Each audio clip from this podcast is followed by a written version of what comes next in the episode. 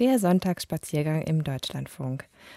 Ein Jahr lang sind sie quer durch Deutschland unterwegs, an der dicksten Stelle, sozusagen Deutschlands Hüfte, und das in zwölf Etappen. Ja, Christian Schillmüller, er ist Nachrichtenredakteur hier im Deutschlandfunk und Journalist und Fotograf der Gebhardt. Hallo. Guten Hallo, Tag. Guten Tag. Die beiden haben letztes Wochenende ihre achte Etappe hinter sich gebracht und sich auch letzten Sonntag hier telefonisch schon in der Sendung gemeldet, direkt aus einem Kirchenhain in der Nähe von Querfurt bei Halle. Und ähm, jetzt sind die beiden bei mir im Studio und haben Geschichten mitgebracht, unter anderem aus einer Tagebau-Folgelandschaft, wo heute Wein angebaut wird. Ähm, der Gebhardt, wie, wie sieht so eine Tagebau-Folgelandschaft aus? Ja, man muss sich vorstellen, wir sind ja durch die Erfurter Platte oder über die Erfurter Platte geschlichen. Querfurter Platte. Querfurter Platte. Ähm, und man hat ein sehr flaches Land und auf einmal, nachdem man diese Kirchenhaine und Alleen ähm, durchgangen ist, sieht man in der Entfernung eine Erhebung schätzungsweise so 250 Meter und man rechnet eigentlich nicht damit, weil man hat, wir hatten ja die Mittelgebirge schon verlassen und ähm, da ist heute halt der weltberühmte Geiseltalsee. Mhm. Und das ist nämlich der äh, größte künstliche See Deutschlands geworden. Der war ähm, bis zum Jahr 2001, war da noch diese Mondlandschaft, also sieben mal fünf Kilometer ehemaliges Braunkohletagebaugelände, wo sich noch die letzten Schaufelradbagger drehten. Und dieser Geiseltalsee ist dann innerhalb von acht Jahren entstanden, mit Wasser aus der Saale geflutet worden. Und äh, heute sitzt man dann oben äh, auf dem Kamm dieses Hügels im Abendsonnenschein.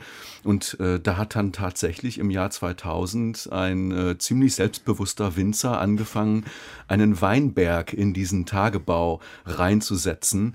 Und ähm, das ist darum interessant, weil die Lage nämlich ideal ist. Also dieser Weinberg hat eine Neigung von ziemlich genau 30 Prozent. Das ist ganz gut für Wein und ist nach Norden durch den Wald auf dem Hügel geschützt. Vom Westen kann die warme Luft rein. Nach Osten macht das Tal so einen Knick und vom See wird das Sonnenlicht hochgespiegelt. Was dazu führt, dass es an diesem Weinberg drei bis vier Grad wärmer ist als äh, auf besagter flachen Quer Querfurter Platte. Und haben Sie den Wein auch gekostet?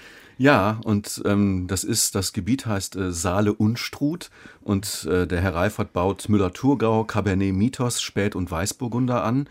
Und äh, wir haben dann zuerst, weil es relativ warm war, einen ziemlich leckeren, kühlen Rosé äh, probiert. Und das ist dann schon merkwürdig, wenn man da unten äh, eben im Tal diesen See sieht, gegenüber ein Dörfchen, was plötzlich eine Marina mit Bootsverleih hat, wo vorher halt ein Bergbauloch war und dann oben sitzt und ähm, Wein trinkt. Der Rolf Reifert hat dann auch noch für uns äh, ganz kurz gesungen. Es gibt nämlich neben dem Weinberg so eine europäische Begegnungsstätte. Das ist ein sehr schöner romanisch angehauchter Steinbau, der aus Quadern der Kirche äh, eines Dorfes gebaut wurde, das weggebaggert wurde. Und er stellt sich dann da einfach rein und singt leicht abgeändert äh, Mozart für uns.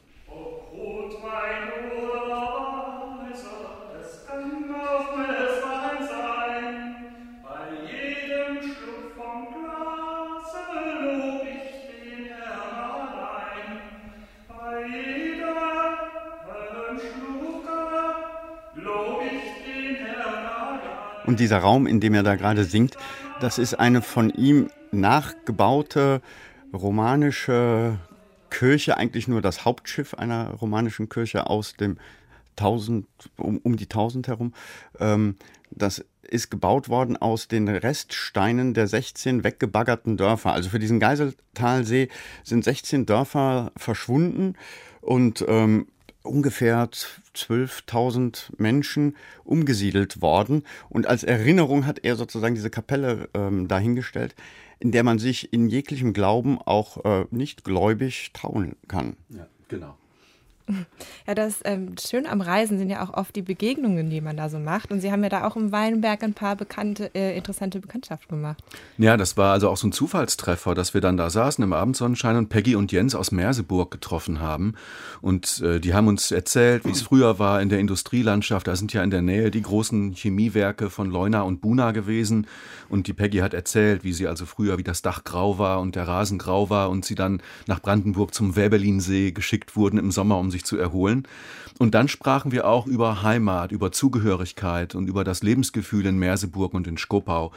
Und die Peggy, die ist eine ganz tolle, reflektierte Frau, hat also auch darüber nachgedacht, wie es eigentlich ist, in Deutschland zu leben und dass es uns eigentlich ziemlich gut geht und dass es aber eben dort in der Gegend auch Leute gibt, die diesen Wendeschwung nicht mitbekommen haben und die dann halt sehen aus ihrer Sicht, dass andere Menschen Vorteile haben, zum Beispiel Flüchtlinge. Da entstehen dann diese missgünstigen Gefühle und das hat die Peggy dann so auf den Punkt gebracht. Da entsteht natürlich Neid. Das ist ja das Gift, sage ich jetzt mal, was Deutschland durchdrängt mittlerweile. Neid macht Deutschland tot und die Leute vergessen, wie gut es uns eigentlich geht. Wir leben in Luxus. Auch Hartz-IV-Empfänger leben in einem sozialen Luxus, weil sie eine gewisse Grundsicherung haben, die es in anderen Ländern nicht gibt. Ja, und dann sind wir halt äh, von diesem Weinberg, da haben wir oben geschlafen und sind dann am nächsten Morgen zu Fuß runtergelaufen in das alte Industriegelände von Leuna. Also eine riesige Anlage, die ja auch eine lange DDR-Geschichte hatte. Mhm. Also in Leuna ist ja schon so auch seit 100 Jahren ungefähr die Chemieindustrie zu Hause. Nächstes Jahr haben die Jubiläum, also die sind 1916 ist dieser Standort gebaut worden.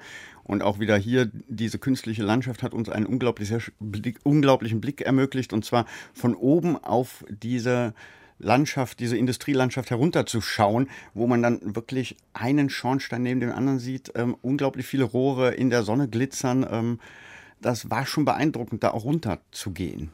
Und man muss halt sehen, dass Leuna immer noch kämpft, den Namen sozusagen wieder sauber zu waschen. Also das ist halt so, ähm, die haben äh, 1916 äh, dort äh, angefangen, Ammoniak herzustellen. Damals ging es darum, auch aus diesen ganzen Produkten Sprengstoff für den Ersten Weltkrieg zu machen. In der DDR wurde das dann in Leuna, äh, die VEB äh, Leuna Werke Walter Ulbricht, ein riesiger Chemiestandort mit einer Raffinerie, die dann später äh, mit Erdöl aus Russland betrieben wurde. Und aus dem Erdöl wurde dann unter anderem übrigens das Benzin für Westberlin gemacht, was mhm. der DDR damals auch Devisen einbrachte.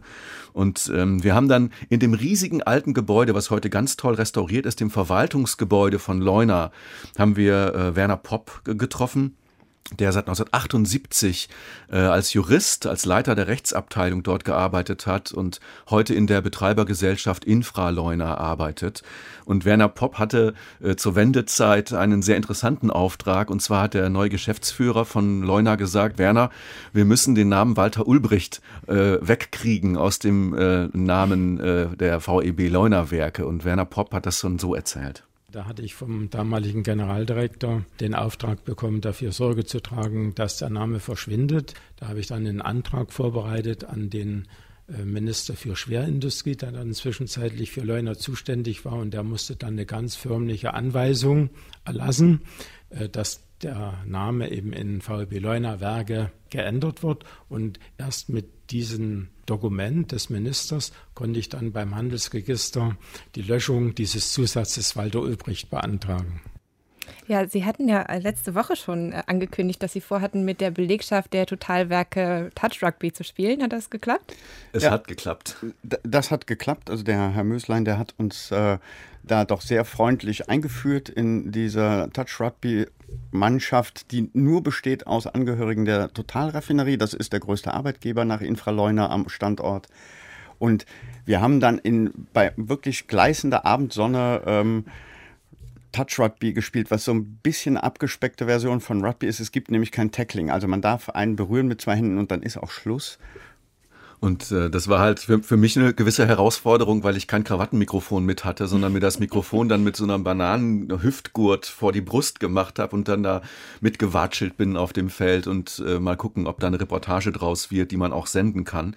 Es war insofern schön, weil wir einen ganz engagierten Trainer haben, der heißt ähm, Pierre-Yves und kümmert sich ganz rührend um diese, dieses Team und die fahren einmal im Jahr nach Frankreich zur Totalraffinerie dort. Da gibt's ja viele Stützpunkte und machen dann dort ein Touch-Rugby-Turnier, treten in Verkleidungen auf, haben eine Menge Spaß zusammen und ähm, das war insofern äh, ein ganz, ganz lustiger Aspekt dieser Wanderung, dass wir eigentlich einen Industriestandort ähm, besichtigen wollen, letztlich aber dann im deutsch-französischen Team im Abendlicht Touch Rugby spielen. Ich muss auch gleich sagen, ich durfte einmal Anstoß machen und bin direkt in die falsche Richtung gelaufen. Also schwerer Anfängerfehler, aber Spaß gemacht hat's trotzdem. Ja, vielen Dank. Jörg Christian Schillmöller und Dirk Gebhardt. Eindrücke von Ihren Reisen dokumentieren Sie auch auf deutschlandfunk.de.